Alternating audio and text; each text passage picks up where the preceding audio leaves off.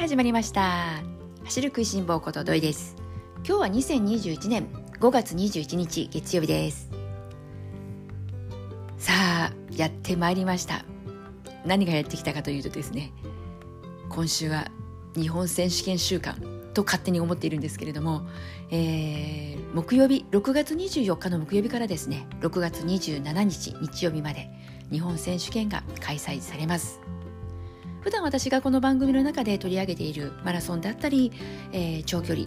こういったね種目というところからいくと今回の日本選手権は、えー、強いて言うと長距離がまあ 5000m、まあ、トラックにはなってしまうんですけれども種目がありまして、まあ、それ以外はですね、えー、短距離だったり中距離それからフィールド競技というところになっていきますがただですね今回日本選手権なんといってもですね東京オリンピックの代表選考を兼ねているというところもあってめちゃくちゃですね見どころ満載なんですよ。5000m に関しても結構ですねすごい選手が名前を連ねていますしとにかくね今年に限っては日本選手権東京オリンピックのね代表選考のもう最後のラストチャンスということでね私ちょっとここはですね見逃すわけにはいかないというところで今日はですね主にこの日本選手権の話をしていきたいなと思っておりますのでよろしかったら最後までお付き合いくださいね。それではですねまずこの日本選手権なんですけれども、えー、皆さんがですね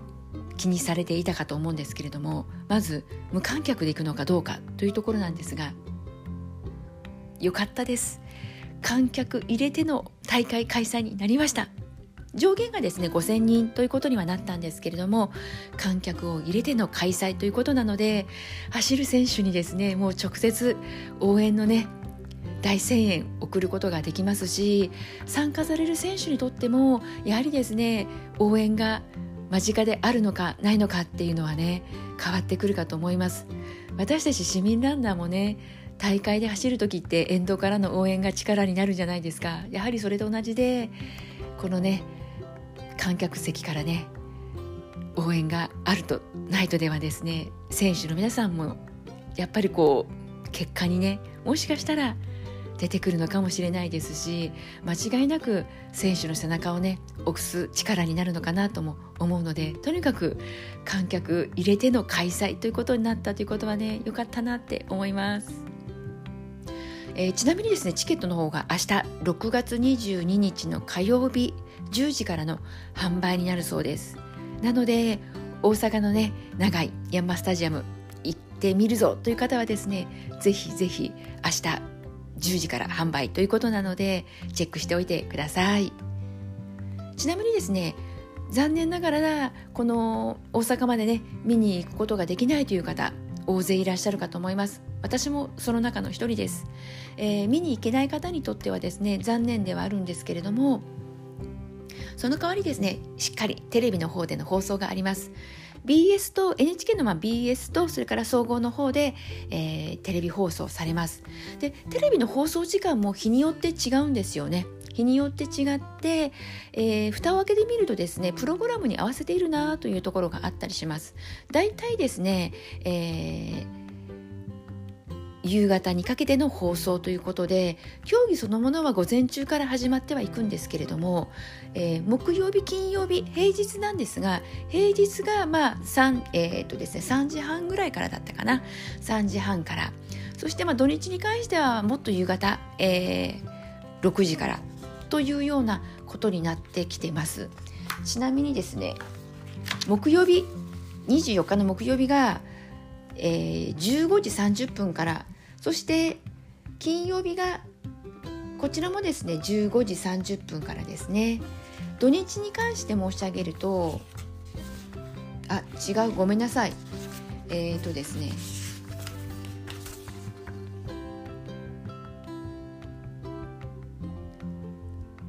木曜日がですね18時からです。そして金曜日が18時30分からそして土日が15時30分からということになります。日本陸連さんのホームページの方にはですねすでにエントリーリストそれから、えーと、競技日程の方も載っているのでなのでですねどの種目がどの時間何日というところでですね気になる種目ある方はですね是非日時チェックしていただいてそこに合わせて見ていただけるとより一層ねこう見逃しもなく見ることができるんじゃないかなと思います。なんてたってですね午前中からですねそれぞれ競技がやっておりますのでなかなか一日ねテレビの前にかじりついてっていうところまではね受けれない方も多いのかなと思いますのでなのでですねここからはですね私が勝手に注目しているですね、えー、競技の日程内容などについて話をしていきたいなと思うんですがまず男子の 5000m 男子の 5000m 決勝はですねあ、まあ、決勝といっても予選がそもそもないんですけれども、えー、男子決勝は6月24日木曜日。時間が18時55分スタートです。もうですね 5000m になってくると15分かからずに終わってしまいますから。なのでですねお見逃しないように時間要チェックしておいてください、えー、木曜日18時55分スタートです。そしてですねこの男子 5000m の見どころ。なんといってもですねまず私が一番に思っているのがですねオリンピックの参加標準記録を破ることが突破することができる選手がいるかいないかというところです。今現在この男子 5000m の日本記録の保持者というのが大迫さん大迫傑選手が出した2015年の13分8秒、えー、13分8秒40というのがですね大迫選手の日本記録です。そしてオリンピックの参加標準記録というのがですね13分13秒50ということなので日本記録を超えるぞぐらいな勢いで走らないとオリンピックの参加標準切ることができない。というのが今の日本の現状です。ちなみにですねエントリーリスト、えー、エントリーストの方はですねタイム順、えー、名前が並んでいるんですけれども1番に名前が出ている富士通の坂東裕太選手。坂東裕太選手ですら13分18秒49なんですよ。なので本当にですねトップの選手が自己記録であったり本当にこう日本記録を塗り替えるぞという勢いで頑張って走られてようやくオリンピックの参加標準突破というのが見えてくるというようなですねかなり厳しい状況ではあるんですけれどもそこれがゆえにですね見どころになってくるのかなと思います。ちなみにですねどんな選手が他名前を並べていらっしゃるのかというとですねもうここはですね私の独断と偏見で勝手に、えー、ピックアップして名前を読み上げていくとですね、えー、まずトップがですね名前が出ている富士通の坂東裕太選手そして住友電工の遠藤日向選手、えー、富士通松枝博樹選手そして中央大学吉井選手もうね大学生っていうところでいくとですね中央大学の吉井選手それから東海大学の石原選手そしてね今年から大学生になった東洋大学石田康介選手それから駒澤大学田澤蓮田澤蓮選手、ね、そういったところで大学生も頑張って日本選手権に出ます。そもそも大学生がですね日本選手権ね走るというところもすごいなって思います、まあ、そしてね大学生以外というところで、まあ、引き続きですね、えー、名前をですね申し上げていくと旭化成市田隆選手旭化成同じく相澤晃選手なんとですね相澤選手すでに1万メートル10キロですね1万メートルのオリンピック代表内定取っているんですけれども 5000m にも挑戦されるということで名前が挙がってきております。あとはですね中央発条の、えー、竹内颯選手富士通の塩沢祐希、えーと、塩沢、えー、奇跡選手そして旭化成の鎧坂選手そして密かな大注目は私はですね SG ホールディングの斉藤佑樹選手です。密かな一番注目している選手です。もうね斉藤佑樹選手はとにかくもうオリンピックに出られるチャンスがあるのであればとにかくとにかくですね。もうオリンピックを走っている姿また見たいですし頑張っていただきたいなって思います。ねほんといつ見てもですねフォームがめちゃくちゃ綺麗なんですよね。最近ですねこの斉藤佑樹選手なんですけれども YouTube にもですねこうゲスト出演みたいな形であの YouTuber のタム・ジョー選手知ってますかね皆さん。市民ランナーの方であればもしかしたらね YouTube 見られたことがある方もね多いのではないかなと思うんですけれども最近ですねこのタム・ジョーさんのですね YouTube に斉藤佑樹選手がね出てきているんですよね。なのでですねあの普段頑張ってこう走っている姿しかね見たことがなかったよっていう方はですねこう走っている姿ではない走り終わったこうリラックスした斉藤佑樹選手あごめんなさい佐藤佑樹選手の姿もね見ることができるので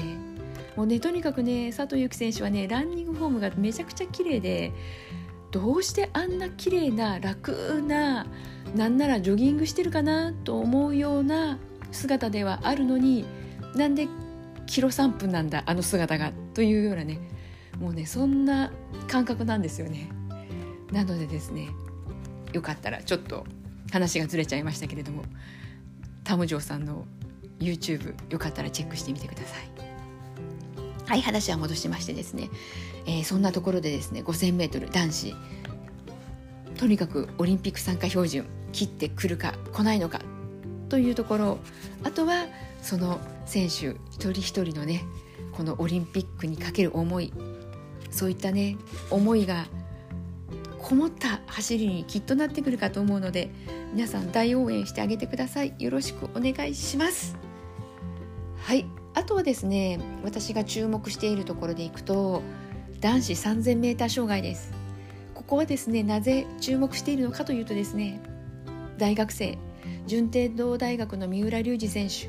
えー、三浦龍司選手はですねすでにこの 3000m 障害参加標準記録は突破されているんですけれどもまだ内定はもらえていないんですよね。まだ日本記録の保持者の三浦選手ですら内定が出ていないというそんな状況ではあるんですけれどもきっとこの日本選手権で三浦選手はですねすでに参加標準切られているのであとは、えー、3位以内の入賞というところがですね条件になってくるんですけれども普段通りの走りを見せてくれれば三浦選手がですねオリンピック内定代表つかむということでねあ代表内定つかむということでねもう間違いなくもうよほどのことがない限りねもうなんかつまずいちゃった転んじゃったってことがない限り三浦選手オリンピック代表内定つかむはずです。なのでねこの三浦選手に関してもですね皆さん一緒に応援していただけたらなと思います。ちなみにですね男子 3000m の障害はですね26日土曜日になります。土曜日の夕方4時16時5分スタートです。この競技もですね10分かからない競技なのでぜひぜひお見逃しないように見てみてください。あとはですね女子 5000m 女子の 5000m がですね日程が最終日。27日の日曜日です、えー、時間が18時。あ違う。あれ？16時50分です。ごめんなさい。夕方の16時50分です。ここの 5000m なんですけれどもすでに代表内定 5000m の代表内定出ている田中希実選手の名前も挙がってます。そして1万メートルの方で代表内定決まっている新谷選手それから弘中選手の名前が出てます。なのでですねこの3人揃って 5000m 日本選手権走られるとなるとすごいことになるんじゃなかろうかと思っております。なのでおそらく田中希実選手それから弘中選手に関してはちょっとこう走るのではないかなという空気がコメントが出ておりますしそういったね空気感がもう漂っております。ただ新谷選手がどうかなというようなちょっとこう雲行き怪しい感じなところもあるんですけれどももしこの3選手揃って 5000m ね走るということであればですねあのなかなかですね見どころ多くなってくるであの多くなってきますしあとはこの3選手と共に走るというところであの例えば私がまた勝手にですね注目しているのがですね積水化学の、えー、佐藤沙也加選手それから、えー、日本郵政の鍋島さんあ鍋島さんそうですね鍋島さんも注目していきたいなと思っております。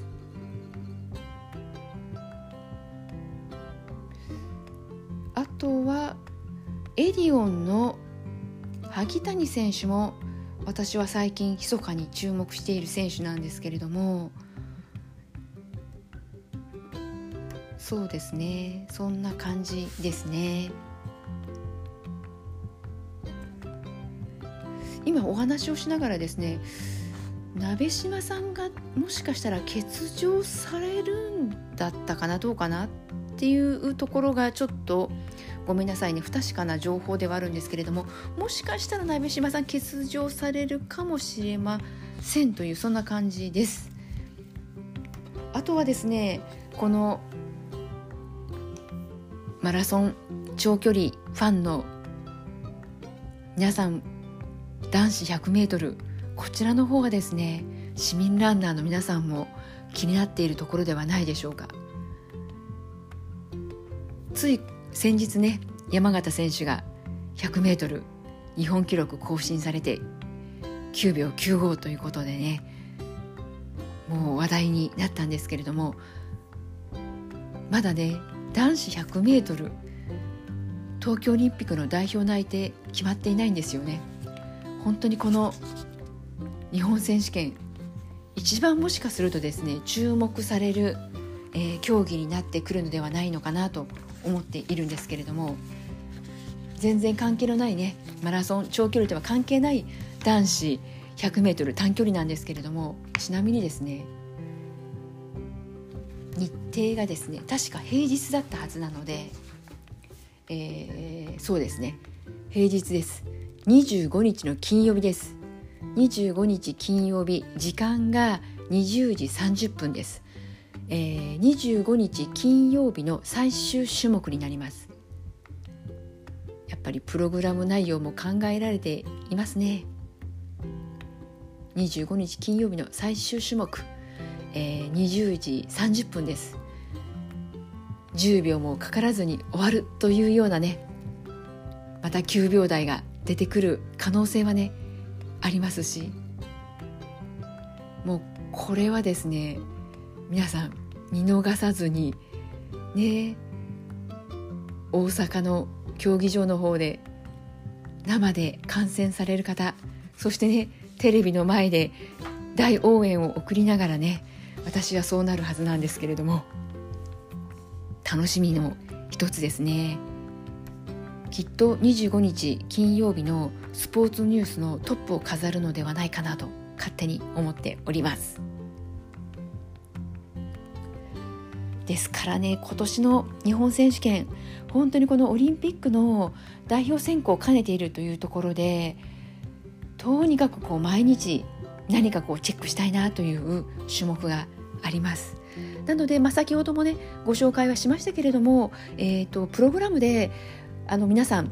それぞれね注目している選手見たいなと思っている種目って違ってくるのかなって思いますのでぜひぜひそのあたりチェックをしていただきながらテレビの放送と合わせてご覧にいただけると楽しめるかなと思います。そしてですね今この日本選手権なんですけれども、えー、日本陸連さんの特設ページの方で選手にねこうインスタグラムやツイッターで、えー、エールを送ろうということで皆さんからのですねメッセージも募集されています。そして、えー、この送られたメッセージなんですけれども当日、えー、大阪のね長井ヤンマスタジアムの方の大型テレビジョンの方で皆さんのメッセージがねご紹介されるかもしれないよということになっていますのでなのでですね応援の仕方楽しみ方っていうのもねいろいろあるのかなとは思うんですけれども一つこういったねインスタグラムや、えー、ツイッター利用して応援メッセージを送るっていうのも面白いかなって思いますので気になった方はですねぜひぜひこちらの日本選手権の方なんですけれども、えー、日本陸連さんのホームページの方またよかったらですねチェックをしてみてください。お願いします。はい、えー、それではですね日本選手権の方はこの辺りにしておいてあとはですね今日最後にですね、えー、ちらっとお話ししておきたいなと思ったのがですねそろそろ大学駅伝なんですけれどもこちらの予選が各地区で始まりました。大学駅伝といえばですね三大大会、えー、全日本大学駅伝。そして出雲箱根。ということでですねこの3つの大会がですね毎回注目されるんですけれども、えー、一番最初、えー、まずは全日本大学駅伝。ということでこちらの方から始まっていくんですけれどもすでにですねもう6月の中あの半ばから、えー、各地区で予選が始まっておりまして去年ね関東地区だけ予選会が、まあ、中止になってしまってということがあったんですけれども今年は無事開催されました。なので関東地区に関してはすでに全日本大学駅伝参加できる大学っていうのがビシッと決まってきました。出られることが決まった学校残念ながら逃してしまった学校まあいろいろあるんですけれどもえー、残念なところでいくと箱根駅伝でね活躍をされた創価大学が出られないっていうのはちょっとね残念だなとも思います。あとはですね、えー、中央大学。中央大学はエースの吉井選手が日本選手権の方に出られるということでこの予選会出ていなかったんですけれどもそれでもですね5位ということで見事本戦出られることにもなった。ということではですねよかったなとちょっとこう胸をなで下ろしたところではあるんですけれども、えー、ちなみにですねこの全日本大学駅伝見どころ、まあ、勝手な私の見どころと思っているのは距離ですね。箱根駅伝とまあ比較しあの比較をしてということになるんですけれども箱根駅伝と違ってですねこの全日本大学駅伝は106.8キロを8区に分かれて走るわけなんですが1区が9.5キロでそして最終の8区が19.7キロということで10えーとですね、7区8区でようやく10、えー、7、19というところで、まあ、20キロに迫る距離になってくるんですが1区から6区に関しては10キロ前後なんですよね。なので皆さん覚えていらっしゃいますかね？昨年1区区間新記録を出した順天堂大学三浦選手私はですね本当にこの三浦選手の印象はここから始まったと言っても過言ではないんですけれども三浦選手といえばですね、まあ、ラストスパートのキレというところでは皆さんいつもね大注目されて見えるかなと思うんですけれどもこのですね三浦選手のラストスパートのキレがですね本当に半端なかったんですよね。なのでまた今年三浦選手がですね何区を走るのかどんな走りをされるのか私個人的にはですねやはりラストスパート見てみたいなと思うので1区走ってほしいなと思ってます。まあそんなわけでですね、えー、ちょっと簡単にですねこの大学駅伝の話に触れさせていただいたんですけれどもいよいよ大学駅伝シーズンがちょっとずつ始まり始めたぞというところで、えー、この大学駅伝のこの全日本、えー、学生駅伝に関してはすでに始まっているところそしてまあ9月までねこう予選が終わらないっていう地区もあったりします。東北地区に関してはですね終わるのが9月のもう下旬なんですよね。そんなわけでですね早いところはもう6月の13日から始まったわけなんですけれども結構ですね予選の期間が長いっていうのもあの面白いところではあるんですがそんなわけでこの全日本大学駅伝は箱根駅伝であの出ることがねできない大学のこう長距離選手も頑張ってね参加を目指しているところではありますのでまた皆さん注目をねしていっていただきたいなと思います。それでは今日もですね最後までお付き合いをしてくださって皆さんありがとうございます。それでは次回、えー、次回はですねおそらくまあ今週木曜日予定であれば放送していきたいなと思っているんですけれどもこのですね24日木曜日男子 5000m 決勝この決勝の前か後かどちらにちょっとですねこの番組録音できるかどうかわからないところではあるんですのでありますけれどもちょっとですねこの 5000m 再び話題に触れていけたらなと思っていたりしております。それでは皆さんまた次回元気にお会いしましょうね。ではではまたね。